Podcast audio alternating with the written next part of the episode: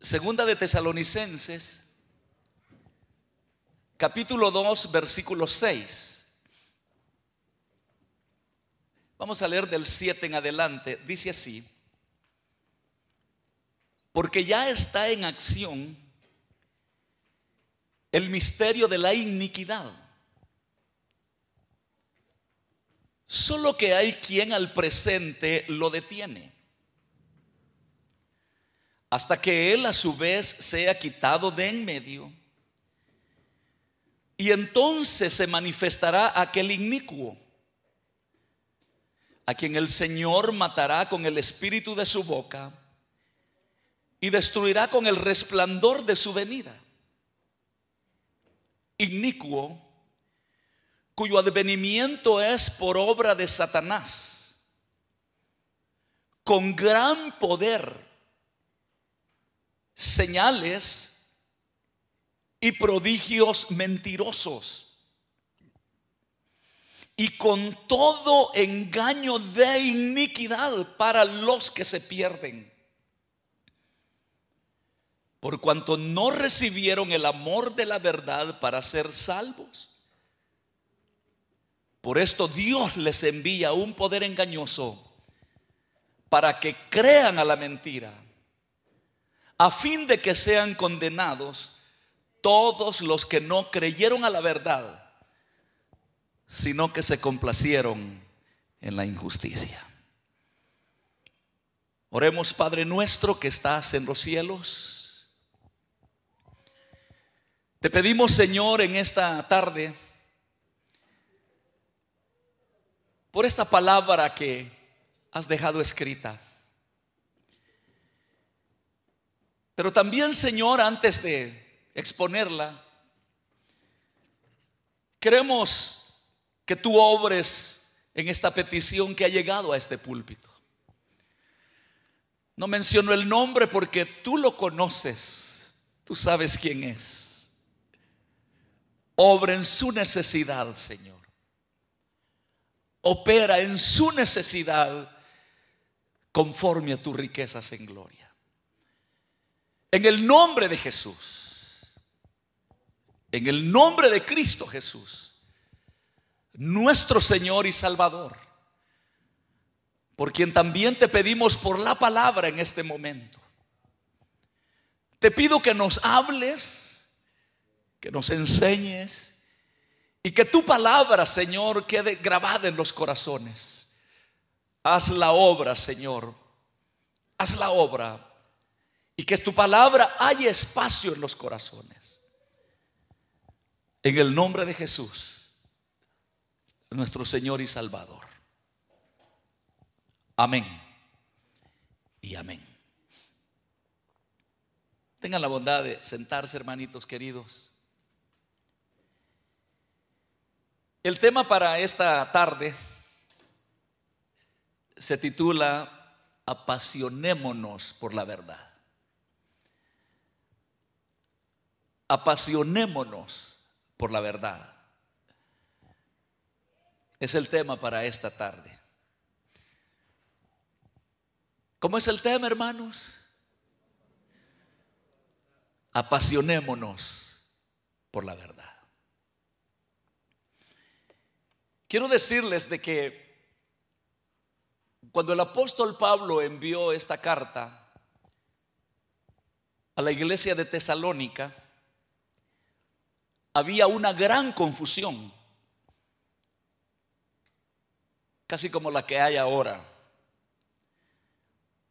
La confusión era que los hermanos creían que Cristo había venido y ellos se habían quedado. Cierta tribulación que estaban pasando era como parte de la evidencia de que Cristo había venido, se había llevado a su iglesia y ellos se habían quedado. Tomen en cuenta esto. Entonces no habían redes satelitales como ahora. Los hermanos estaban muy aislados. Incluso para que llegara una carta de un lugar a otro la mandaban por barco. Se estaba, pero mucho tiempo. Entonces no tenían los medios de información que hoy tenemos. Si una cosa pasa en el mundo, inmediatamente el mundo entero lo sabe, por muy condito que haya acontecido el evento. En ese entonces no. Entonces, obviamente, añadiéndole un poquito más, habían personas que habían hecho cartas en nombre del apóstol Pablo diciendo que el Señor había venido y se habían quedado. Pero además de eso, oigan bien hermanos, habían profecías dentro de la iglesia. Personas que decían, oye bien, hijo mío, iglesia amada, el Señor ya vino y nos quedamos. O sea, era una confusión que había llegado y ahora díganme, ¿quién no se va a afligir si le llega la noticia que Cristo vino y él se quedó o ella se quedó. Cualquier persona que está consciente de lo que es el infierno es para que inmediatamente se quite la vida, que no soluciona nada con eso, ¿verdad? Pero la preocupación lo lleva ahí. Por eso es que Pablo, es que en el capítulo 2 y versículo 1, donde estamos, su encabezamiento a este, a este capítulo es pero con respecto, oigan bien lo que dice versículo 1 del capítulo, pero con respecto a la venida de nuestro Señor Jesucristo y nuestra comunión con Él o reunión con Él, os rogamos, hermanos, que no os dejéis mover fácilmente de vuestro modo de pensar, ni os conturbéis ni por espíritu, ni por palabra, como si fuera nuestra, en el sentido de que el día del Señor está cerca. Nadie os engaña en ninguna manera. Aquí está Pablo aclarando todos los rumores que se vertían, toda esa gama de falsa información que estaba atormentando a los hermanos.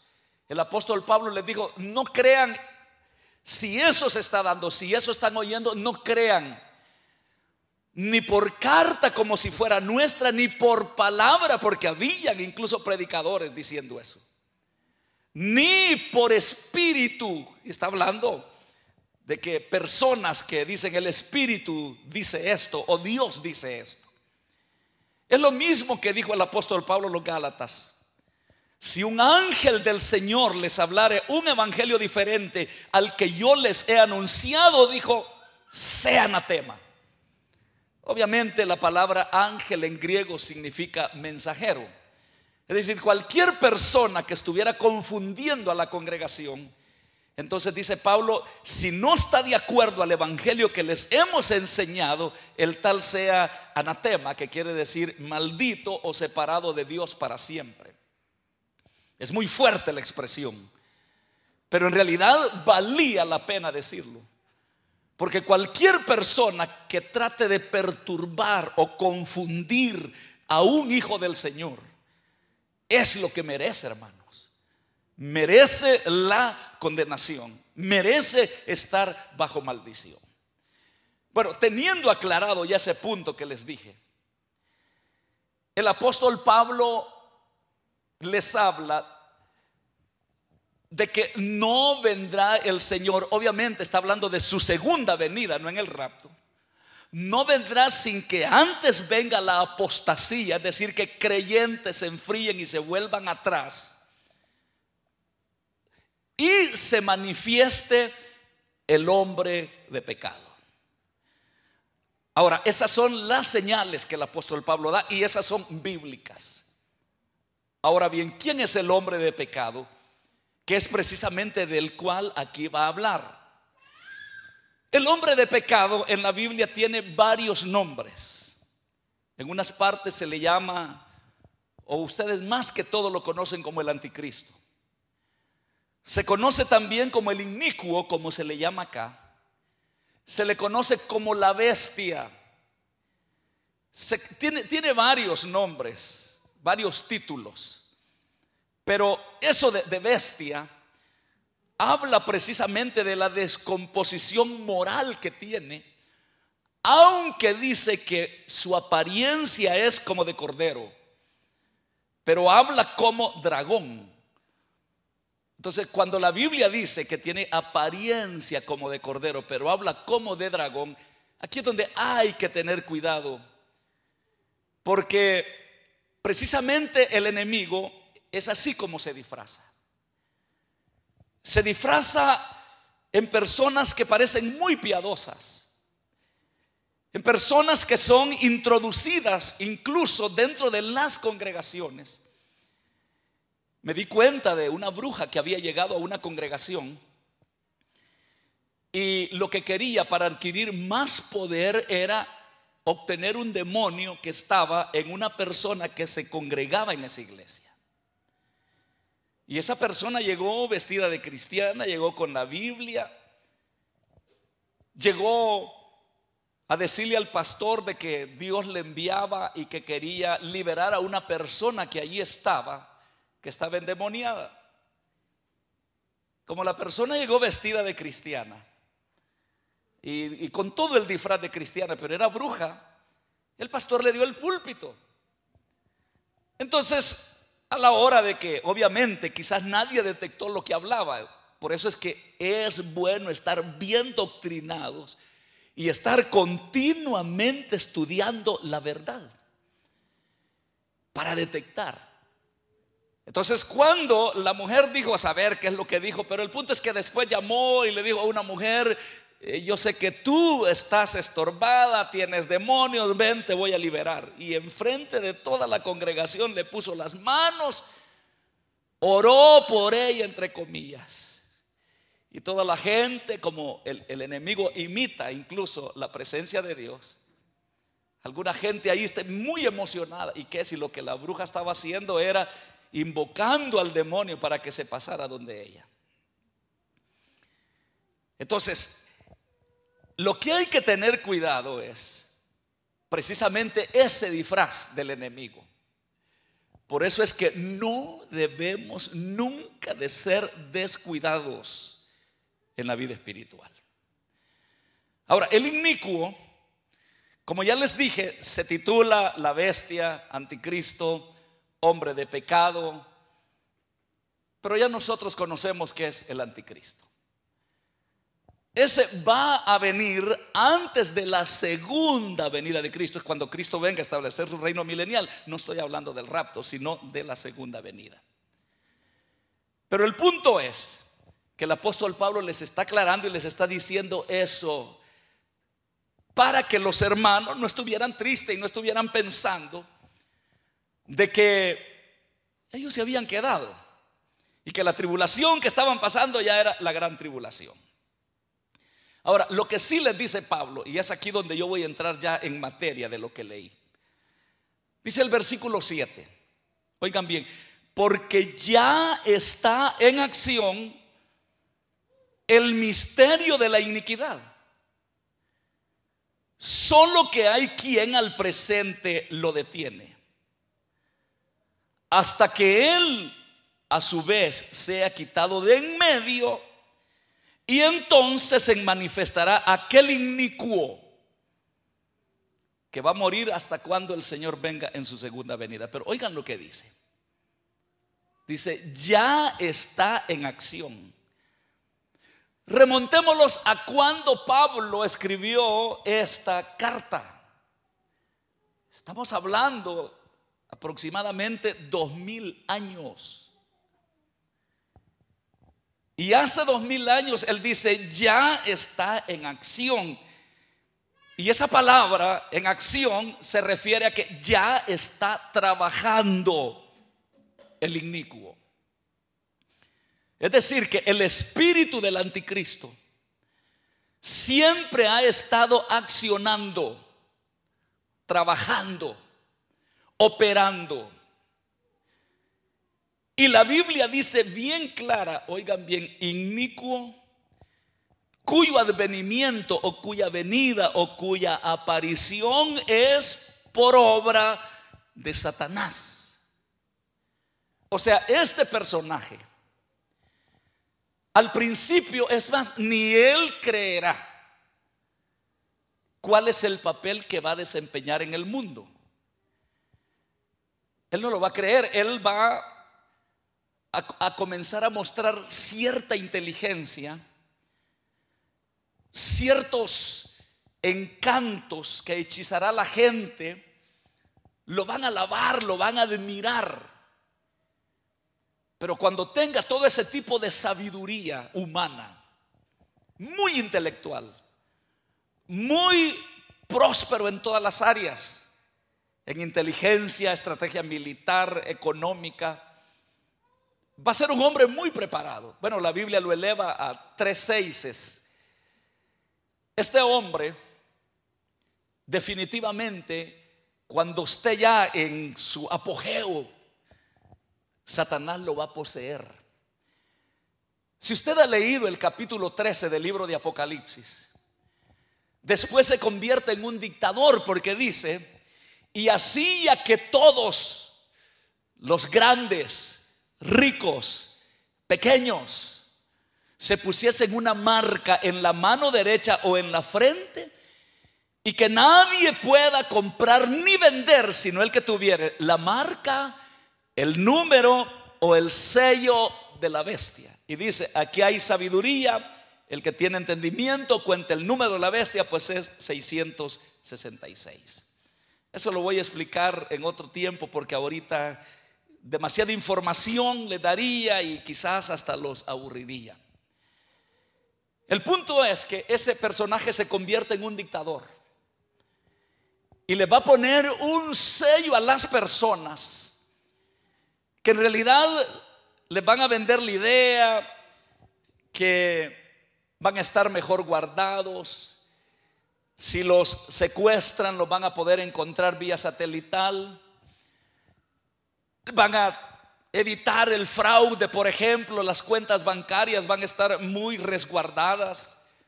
No va a necesitar de tanta contraseña como hay ahora, porque en la mano derecha o en la frente va a tener precisamente toda la información, es decir, usted va a ser un documento. Usted va a ser prácticamente un software. Eso es lo que nos hace entender, nos da a entender lo que va a pasar con este hombre.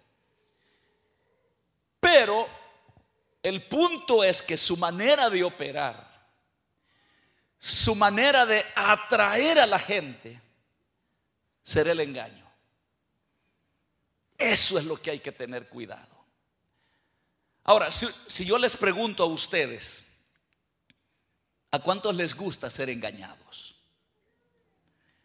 Yo por lo menos, a mí no me gusta ser engañado. Yo he oído de personas que lloran, están amargadas porque dicen, mire, lo que más me duele es que mi misma amiga, mi gran amiga me engañó. Y otros me han dicho, mire, lo que me duele y no perdono es que mi mejor amigo me engañó. Entonces, Estamos hablando que no nos gusta el engaño. Pero esa va a ser el arma poderosa que utilizará el anticristo para seducir a la gente, traerla tras sí y sellarla, marcarla como propiedad suya. El punto es que la Biblia dice que ninguno de los que tengan esa marca de la bestia ninguno tendrá parte en el reino de los cielos. En otras palabras, el infierno será su morada eterna. Y si yo les preguntara a ustedes, ¿cuántos quieren irse al infierno? Si alguien me dijera, yo hermano, es porque no entiende lo que está diciendo. Pero hablar de infierno es tener un cuerpo diseñado para recibir para poder estar soportando todos los martirios, tormentos y el fuego del mismo infierno. Dios puede diseñar un cuerpo. Eso es lo que va a diseñar para todo aquel que pertenezca al anticristo. Ahora, yo les hago la pregunta. ¿Cuántos quisieran seguir al anticristo? Hermano, digan algo, hombre. Digan no o digan sí. Pero yo les aseguro que lo que dijeran ustedes es no. Yo no, ni de loco. Si es un engendro del diablo, hermanos. Incluso el diablo mal paga a quien bien le sirve. Yo no quiero nada con el anticristo.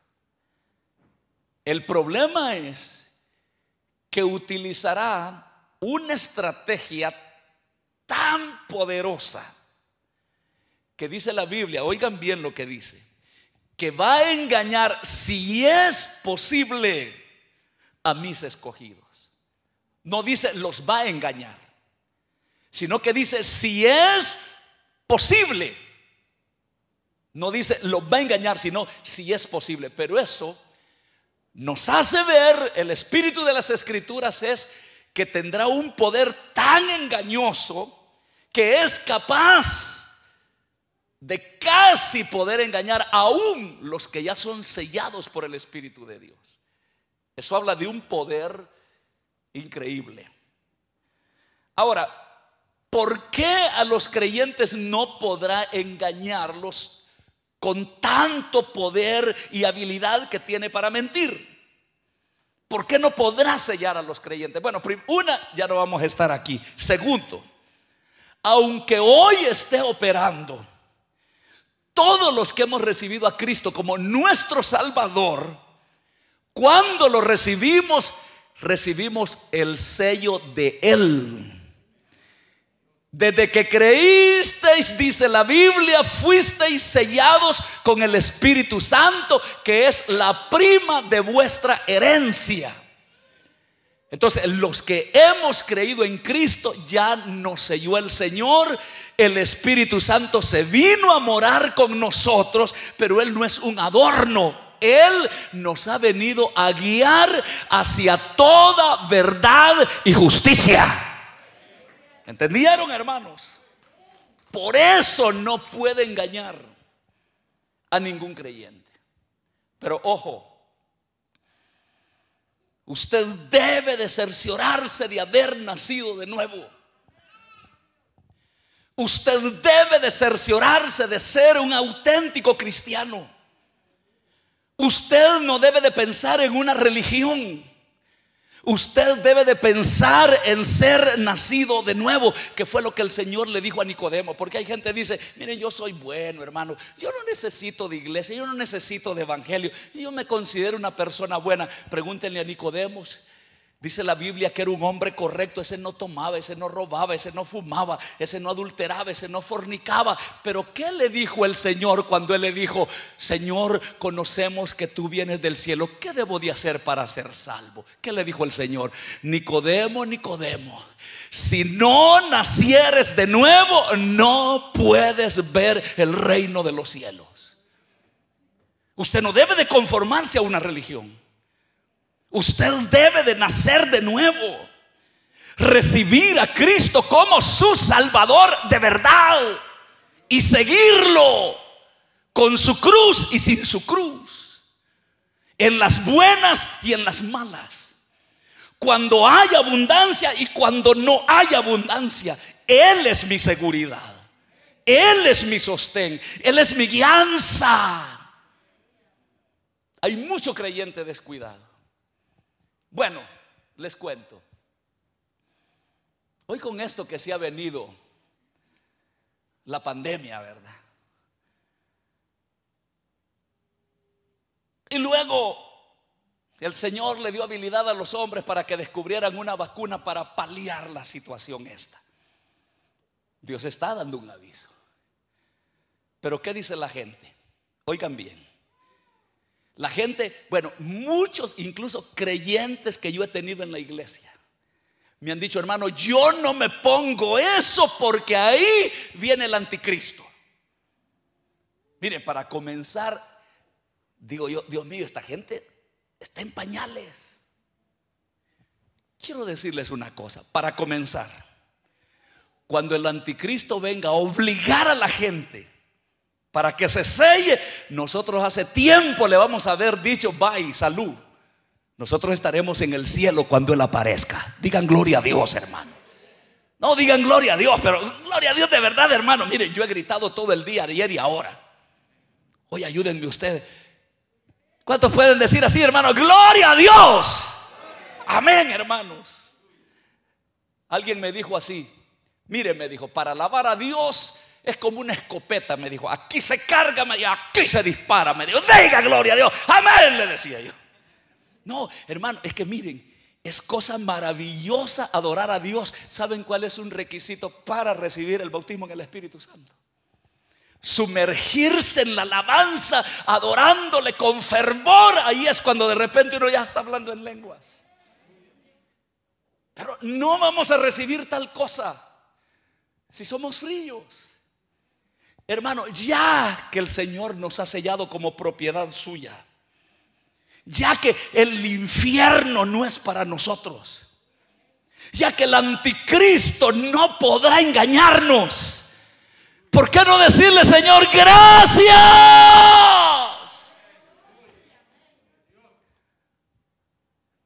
¿Por qué no lo ensayamos, hermano? No, miren, estamos en familia, ¿o no? Estamos en familia, ¿no? ¿Cuánto le gusta alabar al Señor? ¿Por qué no ensayamos eso? Que, el diablo vea que somos creyentes de esos genuinos, que no nos da pena. Mire, aproveche ahora, hermano. Porque cuando entramos al trabajo, no podemos entrar al trabajo. ¡Ah, gloria a Dios! Dios le bendiga a todos. ¿Verdad que no lo hacen? Pero estamos en un lugar donde solo creyentes sabemos. ¿Por qué no decir, sí, Señor, aleluya, Cristo vive? ¿Quién vive, hermanos? No, ¿quién vive, hermanos? ¿Quién vive, hermanos? Y a su nombre, gloria a Dios. Es que el Espíritu de Dios mora en nosotros. Incluso no nos deben de decir que adoremos a Dios y cómo adorar. Espontáneamente debemos hacerlo. El Espíritu Santo se vino a morar con nosotros. Hermano, voy a usar esta expresión. Agarró las maletas en el cielo y se vino a morar con nosotros. Y dijo, este necesita mi guianza hacia la verdad. Y aquí está. Ahí está morando en usted. ¿O acaso no sabe que la Biblia dice que somos templo y morada del Espíritu Santo? No descuidemos eso, hermanos. Puede ser que el oropel, el diablo es astuto. El diablo nos hace ver necesidades. El diablo nos mete trabajo hasta por los ojos y por las patas, hermanos. Perdonen la expresión, pero es cierto. Y nosotros creemos que es la gran bendición de Dios. Y lo que no nos hemos dado cuenta que nos estamos enfriando, enfriando, enfriando, enfriando. Cristo ya viene. ¿Y qué cuentas le vamos a dar? Este inicuo dice que va a engañar, si es posible, a mis escogidos. Pero dice, si es posible, no dice que nos va a engañar. Y ya les dije la razón por qué no nos puede engañar. Porque el Espíritu de Dios está dentro de nosotros.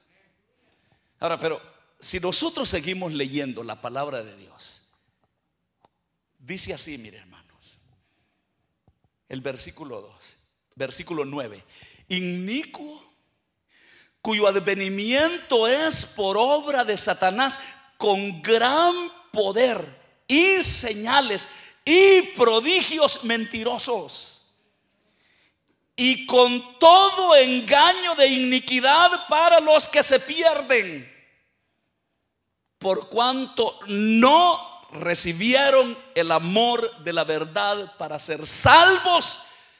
Por esto Dios les envía, dice, un poder engañoso para que los engañe a fin de que sean condenados. Ok, parémonos ahí. Usted ve lo que dice, que va a tener poder, no es solamente una habilidad, una astucia, va a tener poder. ¿Y de dónde viene ese poder? Aquí dice que cuyo advenimiento es por obra de Satanás, con gran poder, señales y prodigios. Este personaje va a ser capaz de hacer llover fuego del cielo. Y cualquier persona dice, ¿y por qué Dios no le quita el poder? ¿Y por qué Dios permite que el diablo todavía tenga poder? Y permítanme decirles algo. Después de Dios, el segundo en poder es Satanás. Y es bíblico, y se lo digo por qué. El mismo Judas habla, no el Escariote sino en la carta de Judas. Dice que cuando el arcángel Miguel contendía con Satanás por el cuerpo de Moisés, dice que le dijo, el Señor te reprenda, Satanás. Eso significa que Satanás tiene aún más poder que Miguel, porque él lo hubiera podido vencer así en una, en una lucha espiritual, lo hubiera vencido. Por alguna razón Dios no le ha quitado el poder a Satanás. Y por eso va a tener una astucia, un poder, un hechizo para poder engañar a la humanidad. Hermanos, ni sabe la humanidad lo que le espera. Ni sabe. Y hay una razón, no se han interesado en la verdad. Eso es el gran problema. Entonces, este personaje va a venir a engañar, va a hacer milagros, va a hacer prodigios. Hermano, Satanás puede e imita la presencia de Dios. Una, una vez una persona fue a una tal transfiguración que hacen en El Salvador, donde aparece en medio de algo el, el, que le dicen el Salvador del mundo y toda la gente siente escalofríos y la gente llora. Y sienten bien bonito. Y uno se pregunta, ¿y esa es presencia de Dios o de Satanás? Pues claro que es de Satanás. Porque la Biblia jamás ha dicho que vayamos y veamos un muñeco y que ese muñeco va a transmitir poder. Esa es pura obra del diablo. Toda la idolatría que hay, incluso el amor al dinero, dice la Biblia, que es idolatría, es obra de Satanás, hermanos. Él ha venido a engañarnos. Él ha venido a perdernos, a separarnos de Dios, a alejarnos de Dios. Él no le conviene que estemos adentro de una iglesia. Él no le conviene que estemos en un rebaño. Él le conviene que estemos muy lejos porque somos presa fácil.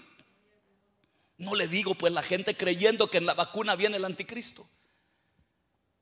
Y yo digo, esta gente no tiene ninguna información bíblica. Y hay gente que es vieja de ser creyente y le digo, están en pañales porque no se han interesado en la verdad. No la aman. No se apasionan por la verdad. Entonces, hermanos, si esto es tan peligroso, ¿qué debemos de hacer? Aquí viene el punto. Lo primero que tenemos que hacer es apasionarnos por la verdad. Hay dos cosas. Primero, la verdad es Cristo. Digan, la verdad es Cristo. Él lo dijo, yo soy el camino, yo soy la verdad y yo soy la vida. El que cree en mí tiene vida eterna. Él es la verdad. Pero ¿a dónde está Cristo ahorita físicamente para que nos guíe hacia toda verdad y justicia? Él está sentado a la diestra de la majestad de Dios intercediendo por nosotros. Pero él dijo, yo me voy, le dijo a los discípulos, pero no los voy a dejar huérfanos. Va a ser yéndome yo y le voy a mandar al otro. Él os guiará a toda verdad y justicia, que es el Espíritu Santo. Pero ¿quién platica con el Espíritu Santo? ¿Quién está interesado por el Espíritu Santo? ¿Quién está interesado en que le hable el Espíritu Santo? ¿Quién está interesado? Si ni a la iglesia van. Y hermano, yo no sé aquí cómo está. Yo no he platicado, yo estoy en un hotel. Yo le digo a Manolo, el hermano Manolo, yo voy a predicar lo que el Señor me dé, pero esto lo predico en mi iglesia también. Aquí está un hermano, el hermano Nelson Rubayo. Él ha estado años conmigo, 16 años ha estado conmigo allá. Hoy se ha venido para Alberta. Pregúntenle a él. Así predico en la iglesia siempre. Les invito a oír Misión Cristiana, perdón, Radio Restauración. Continuamente hay palabra de Dios. Pero esa palabra, esa palabra es verdad. La palabra, la Biblia es verdad además de tener el Espíritu Santo que nos guía hacia toda verdad y justicia, tenemos un libro con un libro con 66 libros. Es una biblioteca que tenemos que nos está guiando continuamente a la verdad. Dios está interesado en que nadie nos engañe. Dios quiere que estemos pero hartos, llenos, full de la verdad. Por eso es que confeccionó un libro, una biblioteca de 66 libros. Si alguien se condena, Dios no será el culpable. Será la persona la responsable. Porque teniendo tantos tesoros, tanta información, tanta gloria, la han despreciado. Esos son los que están en peligro. Y esto muy pronto viene, hermanos. Así que miren, ahora, la tecnología que hay ya tiene la capacidad para ponernos un, sello electrónico, un QR o QR, como le dicen en, en español. Ahora todo es eso, hermano, ese cuadrito que ven, ese holograma, que es un montón de cosas, pero ahí está toda la información. Uno ya a los aeropuertos llega, agarra el ticket y ya no hay ni quien lo atienda, solo lo pone en una máquina. ¿Y qué tal si un día en vez de ponerlo en un papel se lo ponen en la mano? Es que así va a ser. Lo único, y alguien dice, pero ¿y por qué ahorita no? Porque no puede. ¿Y por qué no puede? Porque ahorita alguien lo está frenando. Eso es lo que aquí dice la Biblia. Dice, hasta que Él sea quitado de en medio. Miren, yo les leí el versículo 7. Ya está en acción el misterio de la iniquidad. Están conmigo, ¿verdad? Óyeme, solo que hay quien al presente lo detiene. Hasta que Él a su vez sea quitado de en medio y entonces se manifestará ese perverso. Y uno se pregunta, ¿y quién lo detiene? ¿Quién es el que le está poniendo el freno ahorita para que Él no se manifieste en su plenitud? Nuestra enseñanza, nuestra doctrina es que es el poder del Espíritu Santo. ¿Han oído ustedes de un arrebatamiento de la iglesia? Tesalonicenses, 1 Tesalonicenses 4, allí habla del arrebatamiento. El mismo Señor con voz de mando, con voz de arcángel y con trompeta de Dios descenderá del cielo. Los muertos en Cristo resucitarán primero y luego nosotros los que estemos con vida no seremos muertos, sino que seremos arrebatados juntamente con ellos para recibir al Señor en las nubes y estaremos para siempre con el Señor. Así dice la Biblia. Habla de un arrebatamiento. Y la pregunta es, ¿quién va a llevarse a los creyentes? Usted no tiene la capacidad de volar. Usted no tiene la capacidad más de volar así como a la velocidad que dice, en un abrir y cerrar de ojos estaremos en el cielo. Entonces, ¿qué será lo que nos levantará? Es el Espíritu Santo, hermanos. El Espíritu Santo que ha venido a morar. Y el Espíritu Santo no mora en este cajón. Hay quienes dicen, vamos al templo. No, esto no es templo, esto es un auditorium. Salidos nosotros aquí pueden venir los mundanos y hacer una pachanga y entonces se manifiesta el espíritu del diablo y entonces ¿dónde está el espíritu de Dios? Es que no mora ahí, el espíritu de Dios mora dentro de usted. Diga gloria a Dios por eso, hermano. Sí, mora dentro de usted. Pero ¿qué pasa cuando la iglesia sea levantada? Pues el espíritu se va también. En su acción de ahorita que el Espíritu Santo ahorita ha venido a convencer al mundo de pecado, a guiarlos a toda verdad y justicia. Pero cuando ya la novia del Señor se haya ido, ¿para qué ministerio del Espíritu Santo? Ya no, Él se va. Y como todos los que fueron sellados por el Espíritu se han ido, entonces el freno se le quita al diablo. Y entonces se manifiesta y dice, bueno, ya los que selló Dios ya se los llevó, pues ahora yo voy a sellar los míos. Vienen las personas hoy en día, algunos me dicen, ah, yo si me quedo, yo no me dejo sellar. Desde ahí le dijo, usted que dice que ama la verdad y aborrece la mentira, se está mintiendo usted misma. Porque el que diga yo, yo no me dejo sellar. Y no la Biblia dice que ese poder viene para los que se pierden. Serán personas que andarán adorando al anticristo diciendo, ¿quién como ese hombre? Miren, yo ahorita solo que me pongo a pensar en este Elon Musk, no les estoy diciendo que él es el anticristo. Pero un hombre dotado de una gran inteligencia, hermano, ya es el más billonario del mundo. Es el primer billonario. Porque hay millonario, multimillonario, magnate y billonario ahora. Es el primero. Ganó 36 mil millones de dólares en un solo día. Ahorita tiene 3 mil, 11 mil millones de dólares. Es decir, 300 mil, 11 billones de dólares. Si ese hombre una palabra habla y el mundo entero, hermano, explotan las redes. En la bolsa de valores dice una palabra, yo voy a entrar a tal todo crece de un solo. Se sale él, todo el mundo se va abajo. Y ha mandado, lean, infórmense. Ha mandado una red de satélites. Inmensa, hermano. La primer lote que mandó fueron 66 satélites. Y ha seguido mandando. Y quiere habitar Marte. Y yo estuve leyendo una porción de, de la noticia donde dice, hace dos mil años se dijo, dice, Jesucristo murió en una cruz para salvar al mundo. Dentro de poco se dirá, Elon Musk pobló Marte y es el primero en poblar, en colonizar Marte. Así está ya la gente pensando. Pero saben, la idea de él de mandar toda esa constelación de satélites es porque dice que va a proveerle internet a todo el mundo muy barato. Y ustedes saben ahora con estas empresas mañosas que hay, la gente está deseando una oportunidad como esa.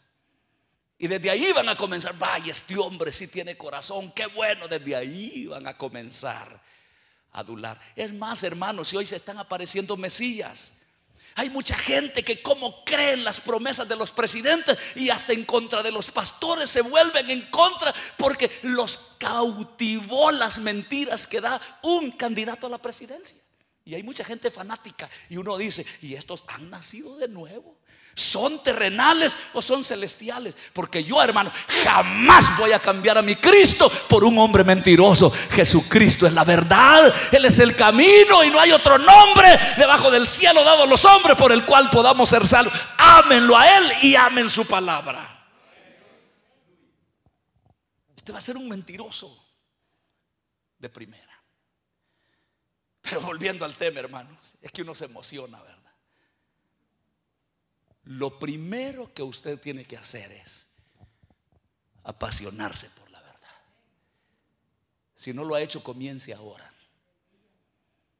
¿Y qué es apasionarse por la verdad, hermano? Bueno, su tiempo de ocio, porque yo creo que usted trabaja y es bíblico que usted trabaje. Pero ese tiempo que no trabaje, no lo desperdicie empápese de Dios. Empápese, llénese de la palabra de Dios porque los días que vienen son peligrosísimos. Usted debe de estar informado por la palabra de Dios para que nadie lo engañe. Pero si uno le pregunta, voy a hacer estas dos preguntas. Ya una ya me la contestaron. ¿A quién le gusta que lo engañen? A nadie. A mí tampoco. De las personas que son mentirosas y nos mienten y nos engañan, nosotros nos retiramos. Y el diablo dice, bueno, he perdido esa batalla, pero ocupa nuestra mente y puede ser que usted le huya a la mentira y se esté engañando usted mismo. Les pongo un caso real. Yo tengo un amigo Digo, amigo y hermano. Y un hermano muy, muy entregado a las cosas de Dios y, bien fogoso. Y de repente me sale, mire, yo voy a dejar a mi esposa. Y le digo, ¿y, por qué? Y ya comenzó a contarme que se había encontrado una mujer muy linda. Y comenzó a verle tantos defectos a su esposa. Y le digo yo, pero mire hermano, ah, y lo, que me dijo es, hermano, usted me apoya. ¿El qué le digo yo? Sí, no, no me apoya. No. Y el hermano ha sido muy linda gente conmigo. Así como lo oye. Muy linda gente conmigo. Un hombre muy, muy espontáneo, muy servicial, que es lo que quiere, hermano. Aquí estoy a la orden. Pero me sale con eso. Usted me apoya. Le dije, no, hermano. Usted sabe que lo que está haciendo es antibíblico y usted sabe que lo que le viene puede ser muy grave y lo que usted está haciendo va a repercutir en su hija y en sus hijos. Porque así dice la Biblia, hermanos, que todo lo que el hombre siembra, eso también cosecha.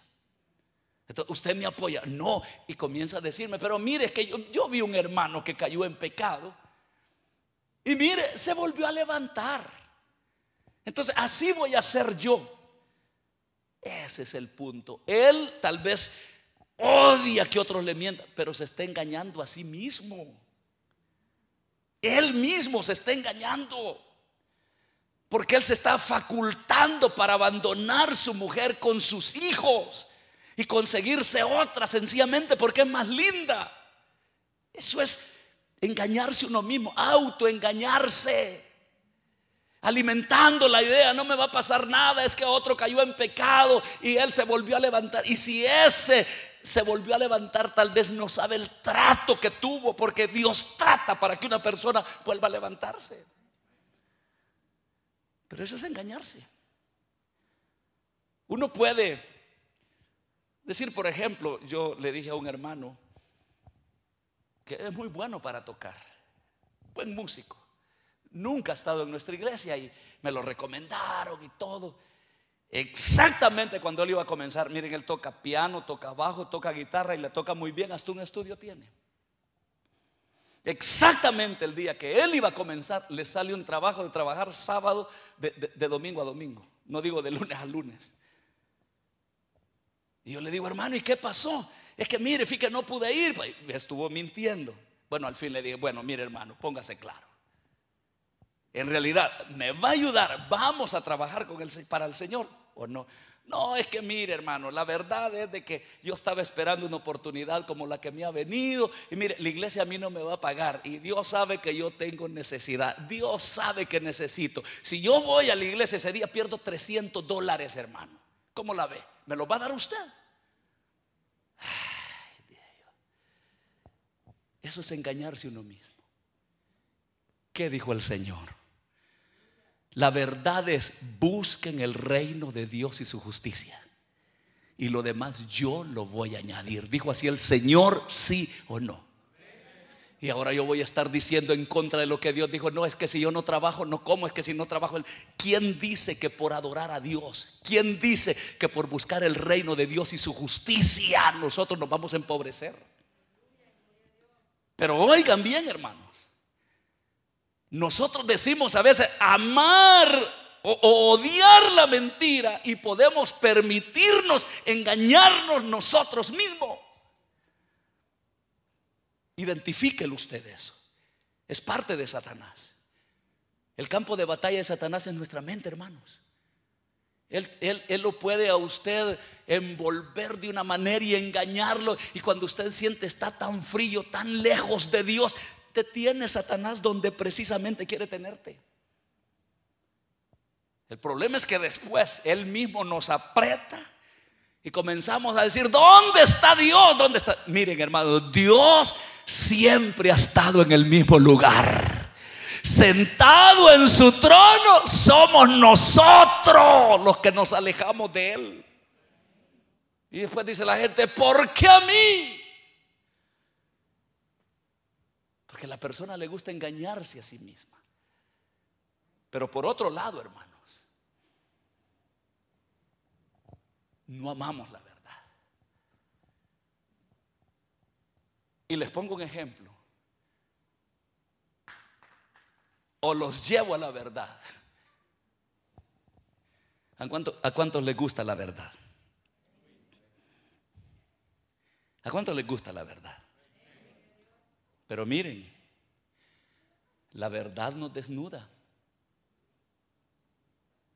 La verdad te desnuda y te deja tal cual eres y te dice quién eres. Pero cuando uno se ha cubierto con un manto religioso y se lo quitan, uno se molesta.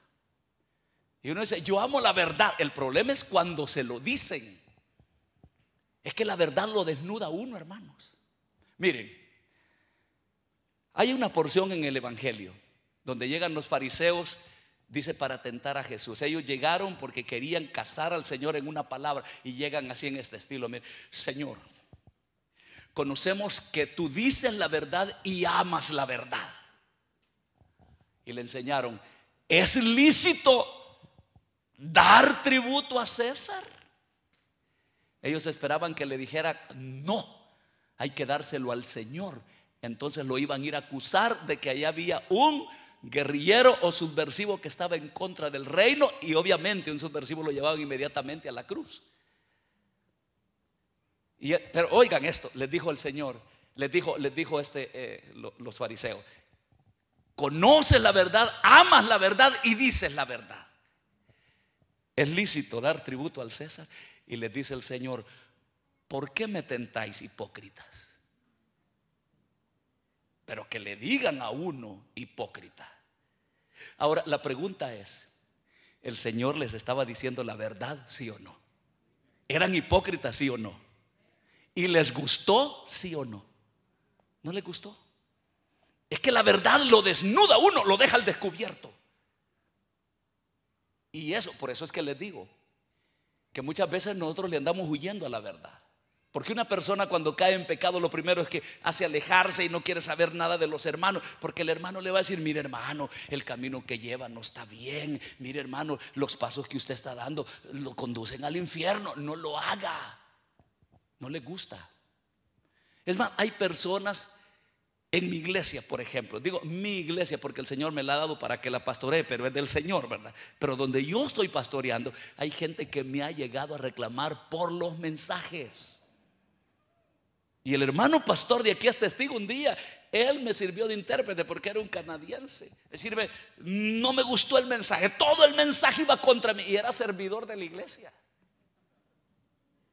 Y le dije sus verdades. Y le dije al coordinador, quite ese hombre inmediatamente. Y yo no sabía que andaba en pecado. El mensaje lo desnudó. A los días salió luz que le quitó la mujer a un diácono que estaba ahí.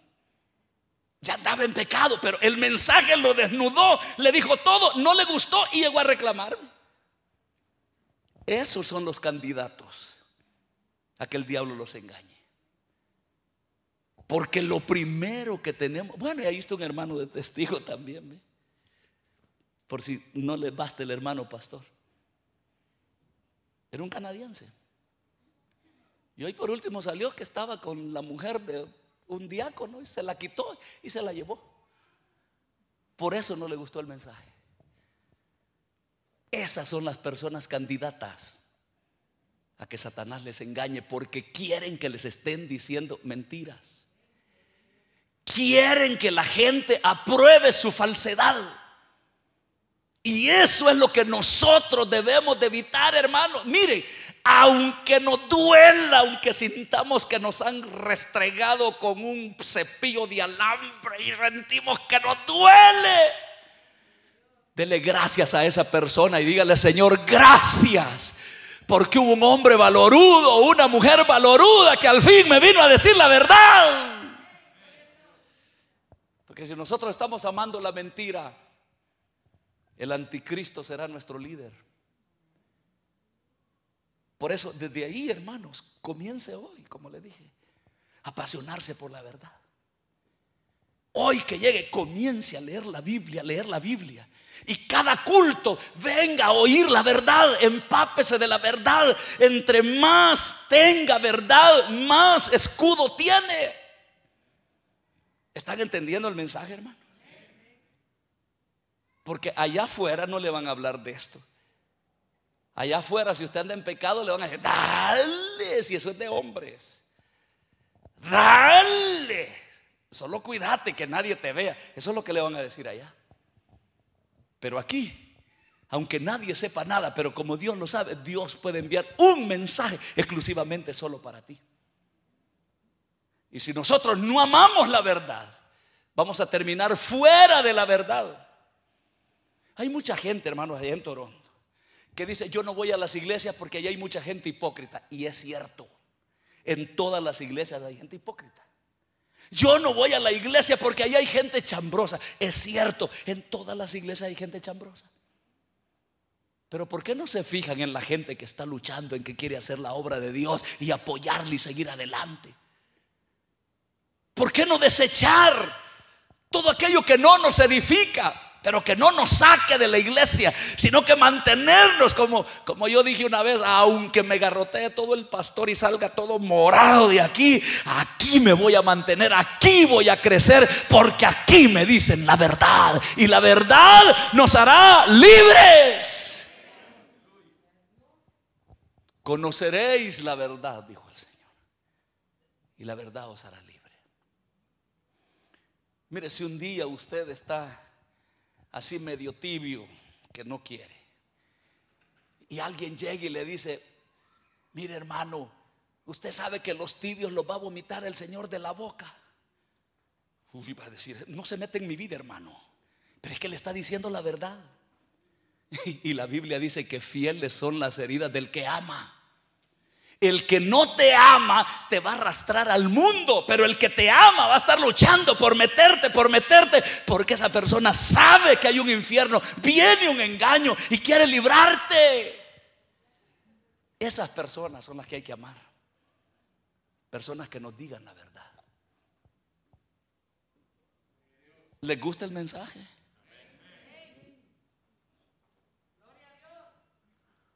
Quiero verles la carita. Gloria a Dios, hermano. Qué bueno, hermano. Amen la verdad, siervo. La verdad es la que nos sostiene. La verdad es la que nos libra del engaño, como les dije, aunque nos desnude. Si eso es lo que dice la Biblia, la palabra de Dios es como espada de dos filos que penetra hasta partir el alma y el espíritu y discierne los pensamientos y las intenciones del corazón. Eso hay que amar. Hoy están en el mejor lugar, hermanos. Allá afuera, ¿qué es lo que van a encontrar? Afanes, licores, drogas, fornicación, adulterio, pecado. Pero mire, miles son los que andan allá afuera. Pocos son los que están aquí oyendo la verdad. Pero usted, quiero decirle algo, hermano. Este momento está recibiendo un tesoro maravilloso ¿Saben por qué? Porque hay mensajes que nunca se vuelven a oír en la vida. Aunque se predique en la misma porción, nunca se vuelve a oír en la vida el mismo mensaje. Y ese mensaje hoy les queda. Espero que lo atesoren. Apasionense por la verdad, hermanos. Y cuando estén llenos de la verdad, van a ser capaces de desengañar a otros, de decirle a otro, mire, va por mal camino. Hermanos, no les da lástima como la gente aquí está bañada en plata. Aquí hay diamantes, hay petróleo, hay dinero, hay buenos edificios, hay lujo, hay todo. Pero el corazón de la gente está negro. Está sin Dios. Hay buenas lociones. Huele bien lindo la gente, rico. Pero delante de Dios apestan. No les da lástima. Y lo único que los puede sacar de ahí, hermanos, es que ustedes se llenen la verdad y les digan la verdad. Aprovecho un comercial, si me lo permiten. Ese hombre que ha venido acá, Dios lo ha traído. Él puede ser un hombre con todo su conocimiento secular, él puede ser un hombre millonario, hacer mucha plata. Ese hombre que está ahí, por eso les digo, perdonen lo secular, estaba ministrando en una iglesia muy grande hermano Nelson conoce la iglesia más grande de Toronto, hispana. Y se ha venido para acá porque siente el peso. Es la verdad. Aprovechenla. Porque Dios se lo puede llevar para otro lado. Aprovechenla. Apóyenlo. Ayúdenle. Apóyenlo en todas las áreas. Porque pueda ser que un día ya no lo tengan. Hay muchas iglesias donde están entreteniendo a la gente. Les dan pan y agua. Todo es social. Pero no hay palabra de Dios que nos confronte y que nos ubique y que nos desnude y que nos haga ver dónde estamos parados. Hermanitos queridos, yo he venido desde Toronto a decirles, amen la verdad Apasionense por la verdad, aunque le duela. Ámenla. Si un día el pastor Dios le da un mensaje exhortativo y que siente que le está arrancando el corazón después que él predique. Vaya y así sudado abrace y diga gracias hermano porque desnudó toda mi vida. Dios me ama que me ha hablado. Porque si no amas la verdad, terminas amando la terminarás amando la mentira. Oigan bien lo que les voy a decir. El creer a la mentira es un juicio de Dios para el ser humano. Por cuanto no recibieron el amor de la verdad para ser salvos, Dios les envía un poder engañoso para que crean a la mentira a fin de que sean condenados todos los que no creyeron a la verdad, si no se complacieron en la injusticia. Entonces hay quienes piensan que el juicio de Dios es cuando estén en el trono blanco y ellos sean condenados. No, es el final. Pero hoy la persona puede estar bajo juicio. Ya cuando Dios dice, ya déjenlo, ya ni lo rueguen. Es del mundo, no quiere, no quiere nada de mí, quiere el mundo, ame el mundo. Ay, déjalo ya, Padre. Eso fue lo que pasó con Judas. El Señor lo anduvo tres años y medio, hasta que un día dijo, lo que has de hacer, hazlo ya, Judas, hazlo más pronto. Lo dejó a la voluntad. Fue entró Satanás y fue el que entregó al maestro. Es un juicio de Dios. El que rechacemos la verdad y comencemos a autoengañarnos nosotros mismos y amar la mentira inconscientemente, es un juicio. Hay muchas personas que ya les cayó el juicio de Dios. Pero tú, hermano, hoy despierta que estás oyendo la verdad. Ama la verdad. Ama la verdad. Ámala. Sobre todas las cosas, ama la verdad. Y no la vendas, dice Salomón.